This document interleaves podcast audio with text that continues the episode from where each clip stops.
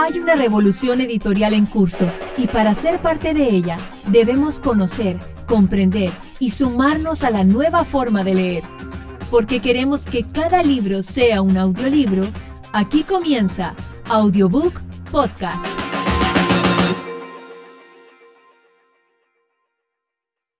Tenemos que conseguir la llave de la puerta, pero hay cientos de ellas. Ron examinó la cerradura de la puerta. Tenemos que buscar una grande, antigua, probablemente de plata como la manija. Cada uno cogió una escoba y de una patada estuvieron en el aire, remontándose entre la nube de llaves. Trataban de atraparlas, pero las llaves hechizadas eran tan rápidas que resultaba casi imposible sujetarlas. Pero por algo Harry era el más joven buscador del siglo. Tenía un don especial para detectar cosas que la otra gente no veía. Después de unos minutos moviéndose entre el remolino de plumas de todos los colores, detectó una gran llave de plata con una ala torcida, como si ya la hubieran atrapado y la hubieran introducido con brusquedad en la cerradura. Es esa, gritó a los otros. Esa grande. Allí. No, ahí. Con las alas azul brillante. Las plumas están aplastadas por un lado. Ron se lanzó a toda velocidad en aquella dirección, chocó contra el techo y casi se cae de la escoba. Tenemos que rodearla gritó Harry, sin quitar los ojos de la llave con el ala estropeada. Ron, ven desde arriba.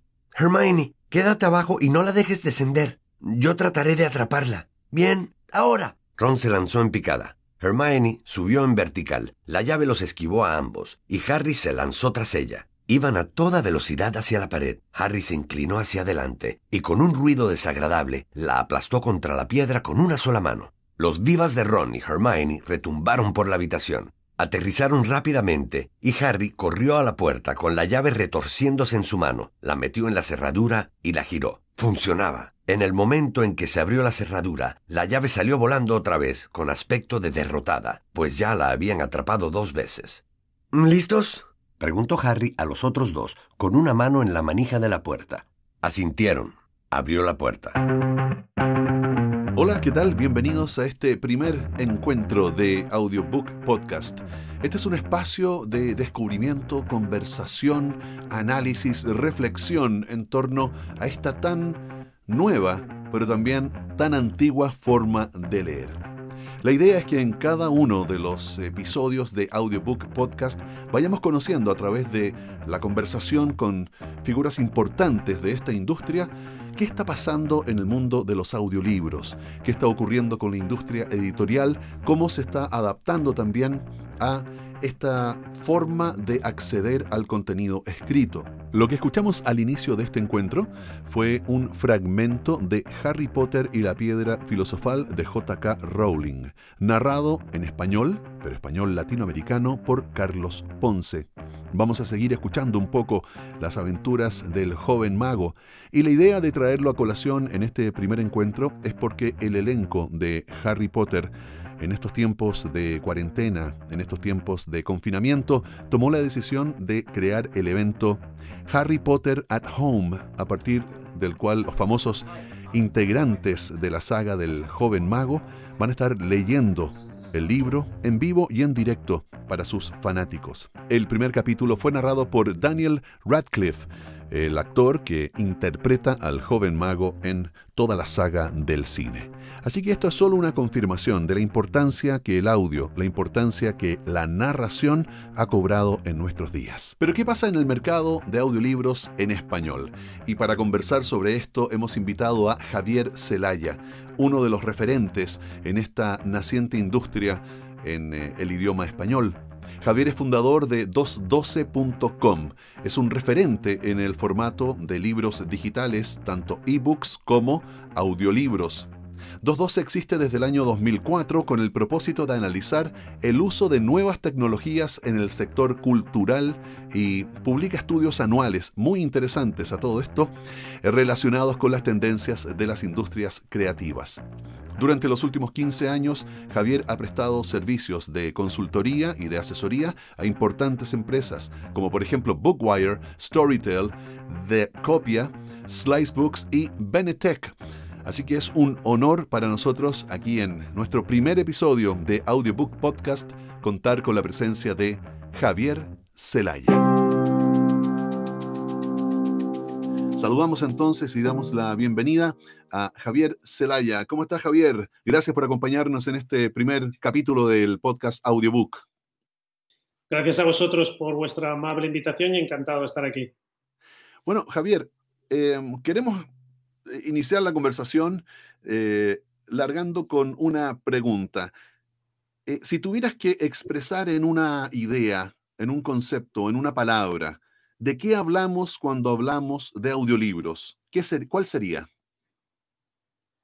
Vale, para mí un, audiolibro es un libro. Me explico. Para mí un libro es un libro independientemente del formato, sea un libro impreso, sea un libro electrónico o hoy en día un audiolibro. Por lo tanto, para mí un audiolibro es un libro, pero si ya extendemos esa definición, por así decirlo, más académica, para mí un audiolibro es una historia narrada. Es alguien que me está narrando, eh, leyendo un texto. Bien, y mm, tú has sido uno de los de las personas eh, más eh, relevantes en la promoción del audiolibro en español. Y en Latinoamérica también has tenido una presencia importante. Si nos situamos ahora en Latinoamérica, ¿qué palabra se te viene a la cabeza cuando hablamos de audiolibros en esta parte del mundo? Bueno, había una leyenda urbana eh, que los audiolibros nunca iban a llegar a, nuestros mercados, América Latina y, a España, porque hace 25 años una editorial Alfaguara eh, se adelantó a sus tiempos y en aquel entonces creó una maravillosa colección de audiolibros excelentemente bien producidos, con voces muy profesionales, pero como decía eh, en la introducción se adelantaron a sus tiempos, ¿no? Y durante estos 25 años, pues las editoriales de América Latina y de España eh, comercializaban sus libros en formato papel y posteriormente en libro electrónico y no se hacían audiolibro. Pero en los últimos 3-4 años ha habido un cambio de actitud, un cambio de opinión, a raíz sobre todo de la llegada de eh, plataformas que comercializan este tipo de contenidos y ha hecho que ahora sí, y para quedarse, eh, los audiolibros en español y sobre todo en América Latina, por el enorme tamaño, la dimensión que tiene toda vuestra región, donde esos de esos 550 supuestos millones de hispanoparlantes que, habitamos en este mundo, eh, cerca de 500 o más de 500 están a vuestro lado del Atlántico. Por lo tanto, ya es un formato que ha llegado y afortunadamente complementa al libro impreso y al libro electrónico. Eso es muy interesante. En nuestras conversaciones a veces con eh, eh, autores o editoriales, esa es una de las preguntas que aparece con frecuencia. Pero ¿qué pasa? ¿Voy a dejar de vender libros físicos, libros de papel? voy a, ¿O también las editoriales se plantean que es esto, esto es la nueva promesa que nos hicieron con el libro electrónico. ¿Cuál es tu mirada respecto de las particularidades que tiene el audiolibro y si coexiste o puede coexistir o si ya tenemos data que muestre que coexiste eh, con los otros formatos? Sí, desgraciadamente, bueno, por, eso somos humanos, ¿no? Cada vez que aparece algo nuevo tenemos un cierto recelo y, miedo ante ese eh, nuevo formato o esa, esa, transformación, ¿no? Pero eh, los tres formatos que existen hoy en día y otros que vendrán, porque, porque esta es la evolución tecnológica que, viviremos en el siglo XXI, eh, van a convivir. Otra cosa es que en el día de mañana unos tengan más peso que otros. Hoy en día el, libro impreso tiene, tiene un mayor peso que, el libro electrónico y el audiolibro, pero estamos viendo muy rápida esa transformación y ya en algunos países eh, los libros electrónicos representan cerca del 30% del total de las ventas eh, y en los mercados españoles alrededor del 10%. El audiolibro está creciendo muy rápido, sobre todo porque llega a lectores que por cualquier motivo el libro, el papel y el, y el libro electrónico se le cae de las manos. Desgraciadamente en nuestros países no tenemos un gran hábito lector eh, debido a lo mejor a la falta del fomento de la lectura en los hogares o en las escuelas, pero la verdad es que, en muchos países más del 60 o el 70% de, de, la población no lee más que dos, tres libros al año. ¿no? Y entonces el audiolibro permite que esas personas se introduzcan al mundo del libro de una manera mucho más amable porque todos nacemos de una gran tradición oral. Eh, nos es más fácil escuchar que leer. Y si esa es la puerta de entrada al mundo del libro, bienvenido sea. Eh, y yo creo que las editoriales, a diferencia del bloqueo mental que tuvieron con el libro electrónico, que sí le pusieron todo tipo de peros, que sí pusieron todo tipo de trabas a que el libro electrónico creciera. Eh, no hemos visto ese rechazo en el audiolibro y yo creo que estamos aprendiendo de aquellos errores y entendemos que los tres formatos van a convivir y que esto hace que el mercado del audiolibro, perdón, que el mercado del libro sea más grande. Y en tu experiencia, eh, ¿en qué países de Latinoamérica eh, ha tenido mayor impacto o ha logrado entrar mejor este formato? ¿Y cuáles serían las razones de que en algunos determinados mercados esté em, logrando mayor aceptación el audiolibro como una alternativa o como un complemento a la lectura? Bueno, eh, México, por el tamaño que tiene en relación al resto de la región, siempre es el mercado que lidera eh, e, este tipo de eh, nuevas transformaciones, ¿no? Y también por su proximidad que tiene con Estados Unidos, donde a través de ese flujo constante de personas que por motivo de trabajo, por motivo de estudios o por motivo de familiares cruzan constantemente la frontera y los hábitos de consumo en, Norteamérica, entre Estados Unidos y, y México, son muy comunes, sobre todo con todos los temas digitales. Por así decirlo, la aceptación que tienen plataformas de streaming como Spotify, como Netflix, ha hecho que la entrada de plataformas como Storytel y Script sea verdaderamente muy rápida y, la penetración muy, muy, muy aceptada. ¿no? Lo mismo también estamos viendo en países como Colombia, ¿no? donde eh, empieza a haber eh, un rápido crecimiento del, formato audiolibro a través de estas plataformas de streaming, eh, dado que también allí su consumo es muy, muy, muy amplio. Luego en mercados como Argentina eh, se están convirtiendo en grandes productores de, de audiolibros a raíz de su legado, de que tiene una industria editorial muy grande y que durante muchísimos años fueron también grandes productores de libros impresos, ¿no? y, esa base que tienen, ese amplio catálogo de contenido, lo están llevando ahora también a formato eh, eh, audiolibro. En el caso de Chile, que sois un mercado más pequeño, pero también con una riqueza editorial muy grande. Y además en Chile, curiosamente, comparativamente con el resto de la región, consumís mucho autor local, ¿vale? En países como Colombia o como México se consume mucho autor internacional versus en Chile, que además de que consumir esos autores, consumís también bastante autor local y se está viendo que las editoriales chilenas también están haciendo esa apuesta por empezar a producir sus autores, sus libros en formato audiolibro para consumo doméstico, pero también tenéis muchísimos autores internacionales muy reconocidos en toda la región y en España y en el resto del mundo, que hace que también exportéis esos contenidos en formato audiolibro al resto del mundo. En ese sentido, eh, ya que estamos hablando de Latinoamérica, en el pasado, en la pasada feria de Frankfurt, donde eh, nos encontramos por allá, había mucho interés respecto del fenómeno del audiolibro en español que es un mercado atractivo no solamente para las eh, editoriales o para las empresas de streaming, ¿cierto? U otras plataformas em, que, están mirando Latinoamérica, sino también para otros, para otros mercados, como por ejemplo el, mercado alemán se está mirando con, interés, ¿ah? en el Reino Unido también. Eh, ¿Cómo ¿Cómo nos ven desde afuera? ¿Y eh, es real esa percepción de que hay una oportunidad interesante para lograr eh, aumentar el catálogo de audiolibros si es que el formato logramos que realmente sea aceptado y se vaya masificando en esta parte del mundo?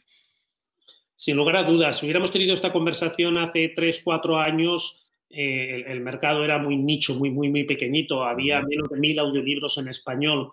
Hoy en día, los últimos datos que hemos publicado en 2012, a finales del año pasado, nos acercábamos ya a la cifra de 10.000 audiolibros en español y posiblemente este año, con todas las trabas que este maldito COVID-19 nos ha interpuesto, eh, estimamos que eh, crecerá alcanzando ya los 14.000, 15.000. Sé que en muchos estudios habéis tenido inicialmente problemas de seguir con la producción, pero inmediatamente os habéis buscado la vida, como decimos aquí en, España, y habéis conseguido seguir produciendo, llevando eh, eh, toda la tecnología a, la casa de los narradores, eh, minimizando cualquier aspecto de calidad para seguir produciendo. ¿no? Entonces, a nivel internacional hay un gran, interés por los contenidos en español, en, en, formato audiolibro, y se está viendo en las últimas iniciativas, por ejemplo, una editorial danesa, un gran grupo editorial que se llama Saga Edmond, acaba de adquirir la colección, los audiolibros de una editorial en español, como era Sonolibro. También hay otra editorial sueca, o que también está apostando mucho en comprar derechos en español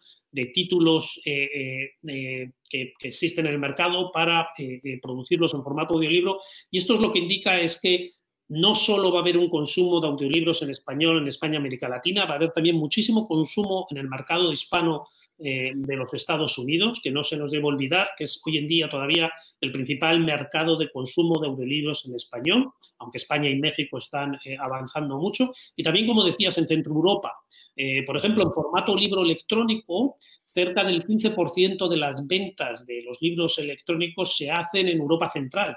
Hay muchísimas eh, eh, redes de bibliotecas públicas en Alemania, en los países nórdicos, prestan contenidos en español porque muchos de sus usuarios tienen su segunda residencia o vienen de vacaciones a, España o América Latina y quieren cuando regresan a sus países de origen, quieren continuar eh, eh, aprendiendo, manteniendo su español y utilizan el libro electrónico y ahora el audiolibro para mantener eh, ese, idioma. Y también, en, tercer lugar, que veremos también una creciente en demanda, es muchísima gente millones de personas que están aprendiendo español como segundo idioma y, se está viendo que muchísimos países de Europa, al igual que muchos países de Asia, el fuerte crecimiento del español como segundo idioma y ahí el audiolibro, no hay ninguna duda que se convierte en el aliado perfecto para ese aprendizaje. Ciertamente, en Guadalajara tuvimos la oportunidad de conversar con un par de eh, agentes eh, chinos y ellos justamente nos decían que el idioma que en este momento en China está despertando mayor interés por eh, ser aprendido, porque puesto que ya el inglés lo manejan de manera muy solvente, eh, es el español. Em, queríamos ahora pasar a otra, a otra pregunta que tiene que ver con qué sería lo que hace, lo que hace falta en Latinoamérica y también en, el idioma español para que este formato pueda irse consolidando como una opción eh, real, como una opción verdadera, eh, que, que, despierte, por cierto, el interés no solo del público, que es el, el principal motor para que vaya creciendo una industria, sino también el interés de parte de las editoriales, de los autores, por estar presentes en este, en este nuevo formato o en este nuevo formato para nosotros en, eh, en español.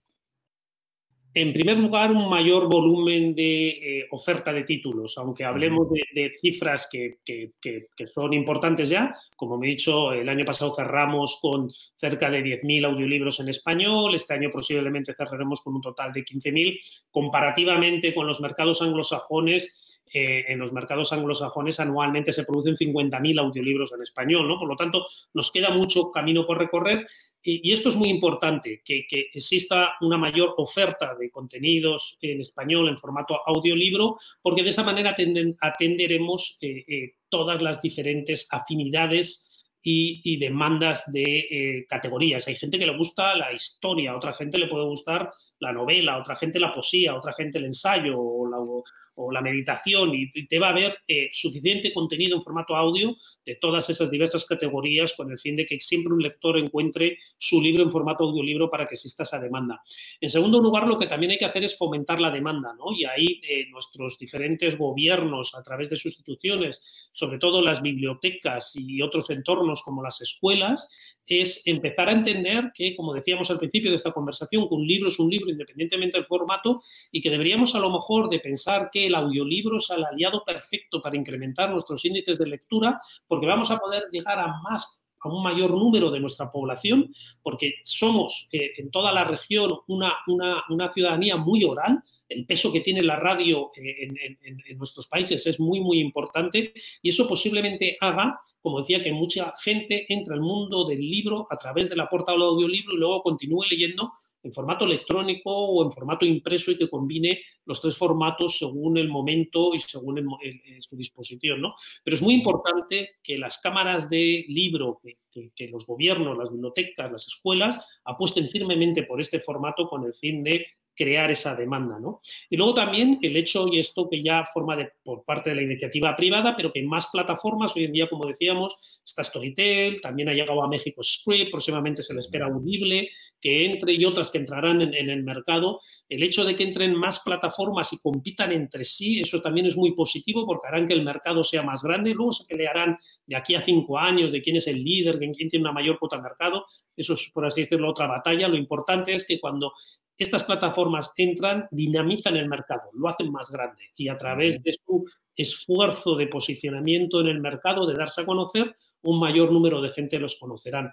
Solo este maldito COVID y este confinamiento que hemos tenido en nuestros diferentes países ha hecho que mucha gente descubra el audiolibro. Llegó un momento que hasta Netflix o similares nos aburre, queremos hacer otra cosa en casa para entretenernos. Y muchos lectores han encontrado el audiolibro, ese bálsamo para hacer este confinamiento más llevadero y han visto que, mm, oye, pues que no está nada mal, que entretiene, que escucho muy bien y hasta que mi comprensión lectora mejora, ¿no? Por lo tanto, si algo de malo tiene este COVID es que ha hecho que mucha gente eh, descubra los audiolibros.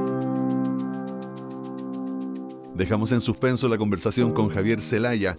Vamos a continuar escuchando ese fragmento de Harry Potter y la piedra filosofal, narrada en audiolibro por Carlos Ponce, y luego continuamos conversando con Javier. La nueva habitación estaba tan oscura que no pudieron ver nada, pero cuando estuvieron dentro, la luz súbitamente inundó el lugar para revelar un espectáculo asombroso. Estaban en el borde de un enorme tablero de ajedrez, detrás de las piezas negras, todas más altas que ellos y construidas en lo que parecía piedra. Frente a ellos, al otro lado de la habitación, estaban las piezas blancas. Harry, Ron y Hermione se estremecieron. Las altísimas piezas blancas no tenían rostro. ¿Ahora qué hacemos? susurró Harry. Está claro, ¿no? dijo Ron. Tenemos que jugar para cruzar la habitación. Detrás de las piezas blancas pudieron ver otra puerta. ¿Cómo? Dijo Hermione con nerviosismo. Creo, contestó Ron, que vamos a tener que ser piezas. Se acercó un caballero negro y levantó una mano para tocar el caballo. De inmediato, la piedra cobró vida. El caballo dio una patada en el suelo y el caballero se levantó la visera del casco para mirar a Ron. ¿Tenemos que unirnos a ustedes para poder cruzar? El caballero negro asintió con la cabeza. Ron se dio la vuelta hacia los otros dos. Esto hay que pensarlo, dijo. Supongo que tenemos que ocupar el lugar de tres piezas negras. Harry y Hermione esperaron en silencio mientras Ron pensaba. Por fin dijo, Bueno, no se ofendan, pero ninguno de ustedes es muy bueno en ajedrez. No nos ofendemos, dijo rápidamente Harry. Simplemente dinos qué tenemos que hacer. Bueno, Harry, tú ocupa el lugar de ese alfil, y tú, Hermione, ponte a su lado en lugar de la torre. ¿Y qué pasa contigo? Yo seré un caballo. Las piezas parecieron haber escuchado, porque ante esas palabras un caballo, un alfil y una torre dieron la espalda a las piezas blancas y salieron del tablero, dejando libres tres cuadrados que Harry, Ron y Hermione ocuparon. Javier, queremos ahora invitarte a, otro ámbito, pero que está muy, muy vinculado, obviamente, con esta conversación. Y podríamos decir que este es un, ámbito un, poco más, más lúdico para que podamos eh, conocer cómo ha sido tu experiencia ya en lo personal eh, con el formato del audiolibro. Entonces, lo que te queremos preguntar primero, ¿cuál fue tu primer audiolibro? Uh, me tengo que remontar a la Edad Media, creo. a ver, yo, yo es que estudié en Estados Unidos eh, en los años 70, 80 y 90.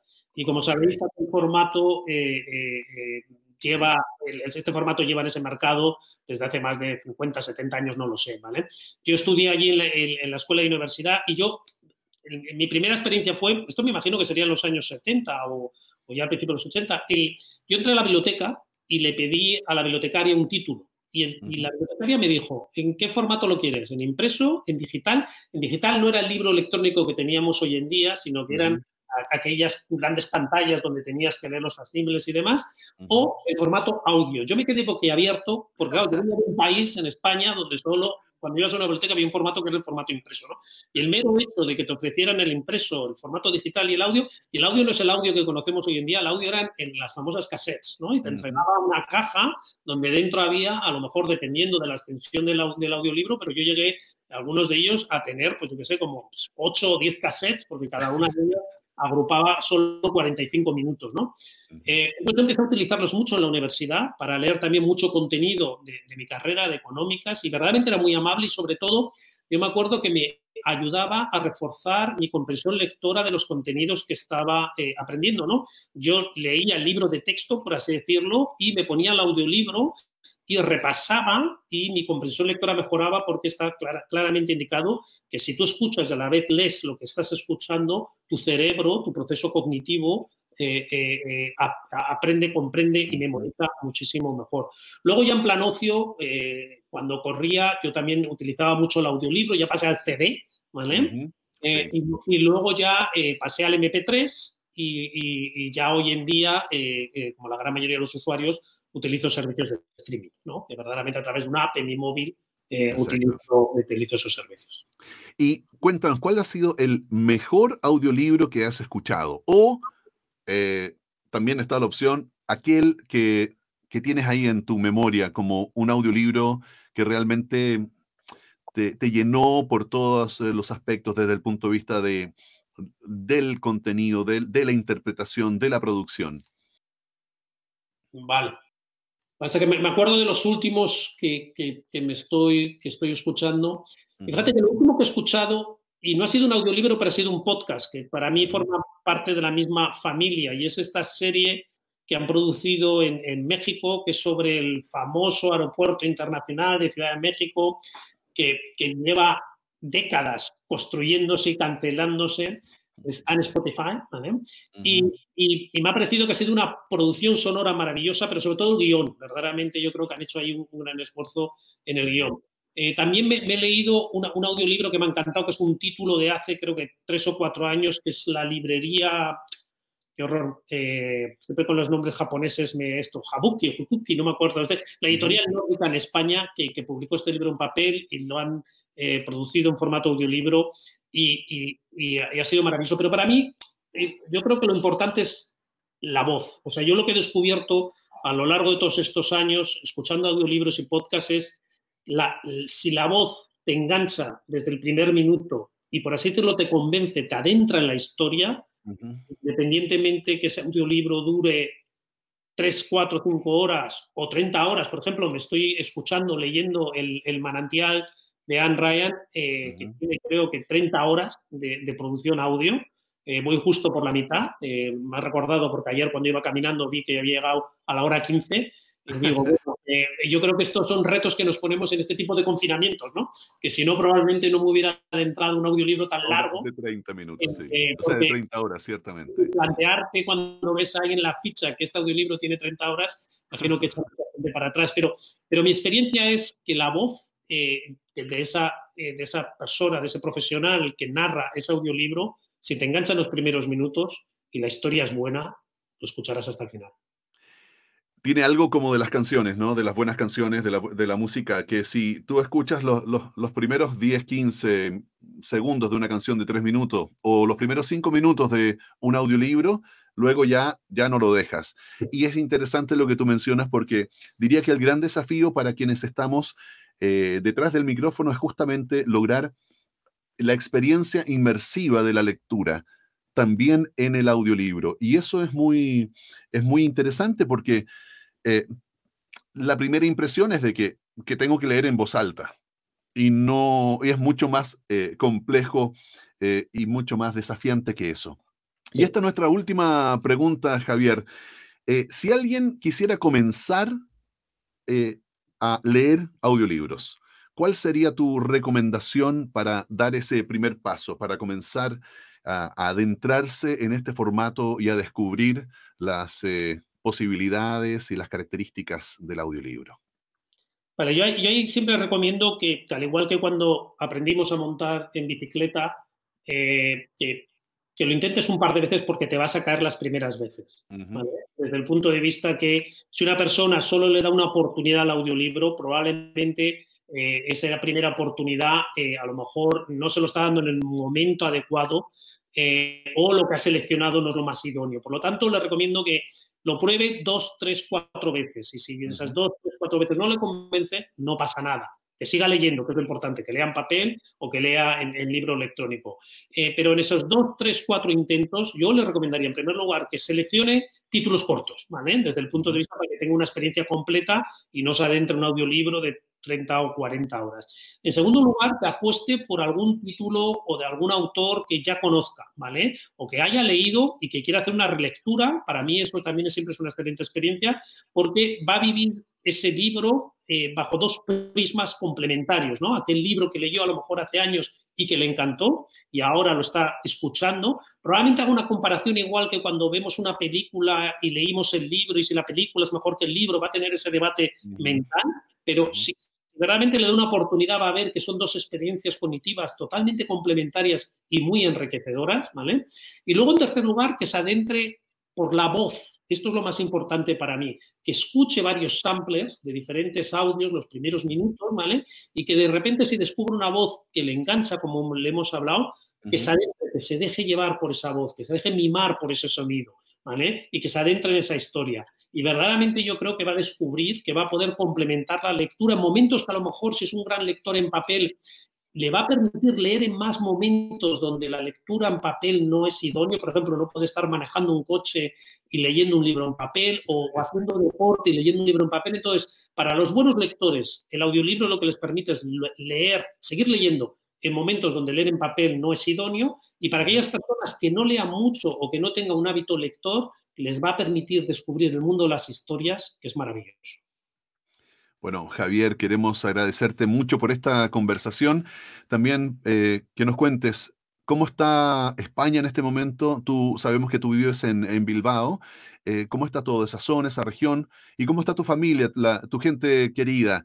Eh, esperemos que estén todos sanos y salvos. ¿Cómo ha sido esta experiencia y qué, tal está España en estos, en estos instantes? Bueno, afortunadamente todos estamos bien, estamos todos sanos. Eh, estamos todos un poco hartos de este eterno confinamiento. Aquí en España, como sabéis, llevamos ocho semanas eh, encerrados con, medidas muy estrictas eh, de, confinamiento que han demostrado que, ha sido la única manera de frenar este, este, virus. Desgraciadamente se ha llevado cerca de 30.000 personas por delante, verdaderamente ha sido muy grave, pero bueno, yo creo que la crisis sanitaria ya la tenemos más o menos controlada. Estamos empezando a, adentrarnos en este nuevo argot que estamos aprendiendo, este nuevo lenguaje, en la desescalada. Llevamos la, primera, segunda semana ya de desescalada, ¿vale? Y todo ya parece indicar que poco a poco volveremos a esta nueva normalidad de que, hablábamos, ¿no? Eh, eh, para mí ha sido como una película de ciencia ficción. Nunca hubiera pensado en mi vida que, hubiera vivido esto, pero sí es un punto de inflexión desde el punto de vista que cuando volvamos a esa normalidad no va a ser el mundo tal y como lo dejamos. ¿no? Y una de las cosas que vamos a descubrir es que nuestro consumo de contenidos digitales va a ser muchísimo mayor de lo que era ya anteriormente. Mucha gente durante este confinamiento, como he dicho, ha descubierto los, los audiolibros, los ebooks, las bibliotecas digitales y no lo van a dejar, ¿vale? Por supuesto que van a volver al papel, pero ese descubrimiento que han hecho de estas maneras de acceder a la cultura, al conocimiento, va a formar parte de sus vidas y yo creo como decía anteriormente, de todo lo negativo que tiene este COVID, hay algunos aspectos positivos, como suele haber, y el positivo es que ha hecho que mucha gente acceda a la cultura a través de los formatos digitales y que también a todo nuestro colectivo de lo digital se nos aprecie un poco más, que también era muy necesario. Bueno, Javier, ha sido un placer, como siempre, conversar contigo. Gracias por tu mirada respecto de, eh, este formato, de esta industria. Eh, hemos estado también participando en algunas otras iniciativas en las cuales has estado presente con eh, Daniel Benchimol, ¿cierto? Hablando sobre el futuro. Así que eso, seguiremos atentos a tus pasos y bueno, agradecerte nuevamente que hayas estado en este primer encuentro de nuestro podcast Audiobook. Muchísimas gracias a vosotros hasta pronto. Vale, hasta pronto. Bueno, esa ha sido entonces la conversación que hemos sostenido con Javier Celaya, a quien agradecemos nuevamente su presencia en este primer encuentro del podcast Audiobook. Y ahora, a propósito de recomendaciones, vamos a ir con el librero que tiene para nosotros algunos interesantes títulos, pero en formato de audiolibro ¿cómo están amigas y amigos? Aquí Fabio Costa, el librero, para recomendarles un libro, específicamente un audiolibro el libro se llama El largo camino hacia la libertad y es la autobiografía que Nelson Mandela escribió en sus años en prisión, 27 años que pasó tras las rejas, y los años previos a convertirse en el, primer presidente negro en Sudáfrica. Es un libro extraordinario, es una historia muy inspiradora de resiliencia, de pasión, de, luchar por el idealismo, que les, les, recomiendo 100%. Es un libro que está en inglés y está en español, eh, narrado por un tremendo narrador, Víctor Sabe. Así que se los recomiendo mucho, ojalá lo disfruten. Fabio Costa, el librero, ya vamos con más recomendaciones. De esta forma, con la recomendación de El Librero, Fabio Costa, de Bros Librerías, estamos cerrando este encuentro de Audiobook Podcast. Los invitamos a que continúen con nosotros porque vamos a dejarlos con el final de este fragmento que hemos estado escuchando de Harry Potter y la piedra filosofal. Y los invitamos a un nuevo episodio para seguir hablando de audiolibros aquí en Audiobook Podcast. Hasta entonces. Las blancas siempre juegan primero en el ajedrez dijo Ron, mirando al otro lado del tablero. Sí, miren. Un peón blanco se movió hacia adelante. Ron comenzó a dirigir a las piezas negras. Se movían silenciosamente cuando las mandaba. A Harry le temblaban las rodillas. ¿Y si perdían? Harry, muévete en diagonal. Cuatro casillas a la derecha. La primera verdadera impresión llegó cuando el otro caballo fue capturado. La reina blanca lo golpeó contra el tablero y lo arrastró hacia afuera, donde se quedó inmóvil boca abajo. He tenido que dejar que sucediera, dijo Ron conmovido. Te deja libre para coger ese alfil. Vamos, Hermione. Cada vez que uno de sus hombres perdía, las piezas blancas no mostraban compasión. Muy pronto hubo un grupo de piezas negras desplomadas a lo largo de la pared. Dos veces Ron se dio cuenta justo a tiempo para salvar a Harry y Hermione del peligro. Él mismo jugó por todo el tablero, atrapando casi tantas piezas blancas como negras habían perdido. Ya casi llegamos, murmuró de pronto. Déjenme pensar, déjenme pensar. La reina blanca volvió su cara sin rostro hacia Ron. Sí, murmuró Ron. Es la única forma. Tengo que dejar que me atrapen. No, gritaron Harry y Hermione. Esto es ajedrez, dijo enfadado Ron. Hay que hacer algunos sacrificios. Yo avanzaré y ella me atrapará. Eso te dejará libre para hacer jaque mate al rey, Harry. Pero, ¿quieres detener a Snape o no? Ron, si no se dan prisa, va a conseguir la piedra. No había nada que hacer. ¿Listo? preguntó Ron, con el rostro pálido pero decidido. Allá voy. Y no se entretengan una vez que hayan ganado. Se movió hacia adelante, y la reina blanca saltó. Golpeó a Ron con fuerza en la cabeza, con su brazo de piedra, y el chico se derrumbó en el suelo. Hermione gritó, pero se quedó en su casillero. La reina blanca arrastró a Ron a un lado. Parecía noqueado. Muy conmovido, Harry se movió tres casillas a la izquierda. El rey blanco se quitó la corona y la arrojó a los pies de Harry. Habían ganado. Las piezas saludaron y se fueron, dejando libre la puerta. Porque queremos que cada libro sea un audiolibro y tú estés informado de todo lo que ocurre con este nuevo formato que revoluciona la industria editorial, no te pierdas el próximo episodio de Audiobook Podcast, disponible en YouTube y en tu plataforma de podcasting favorita.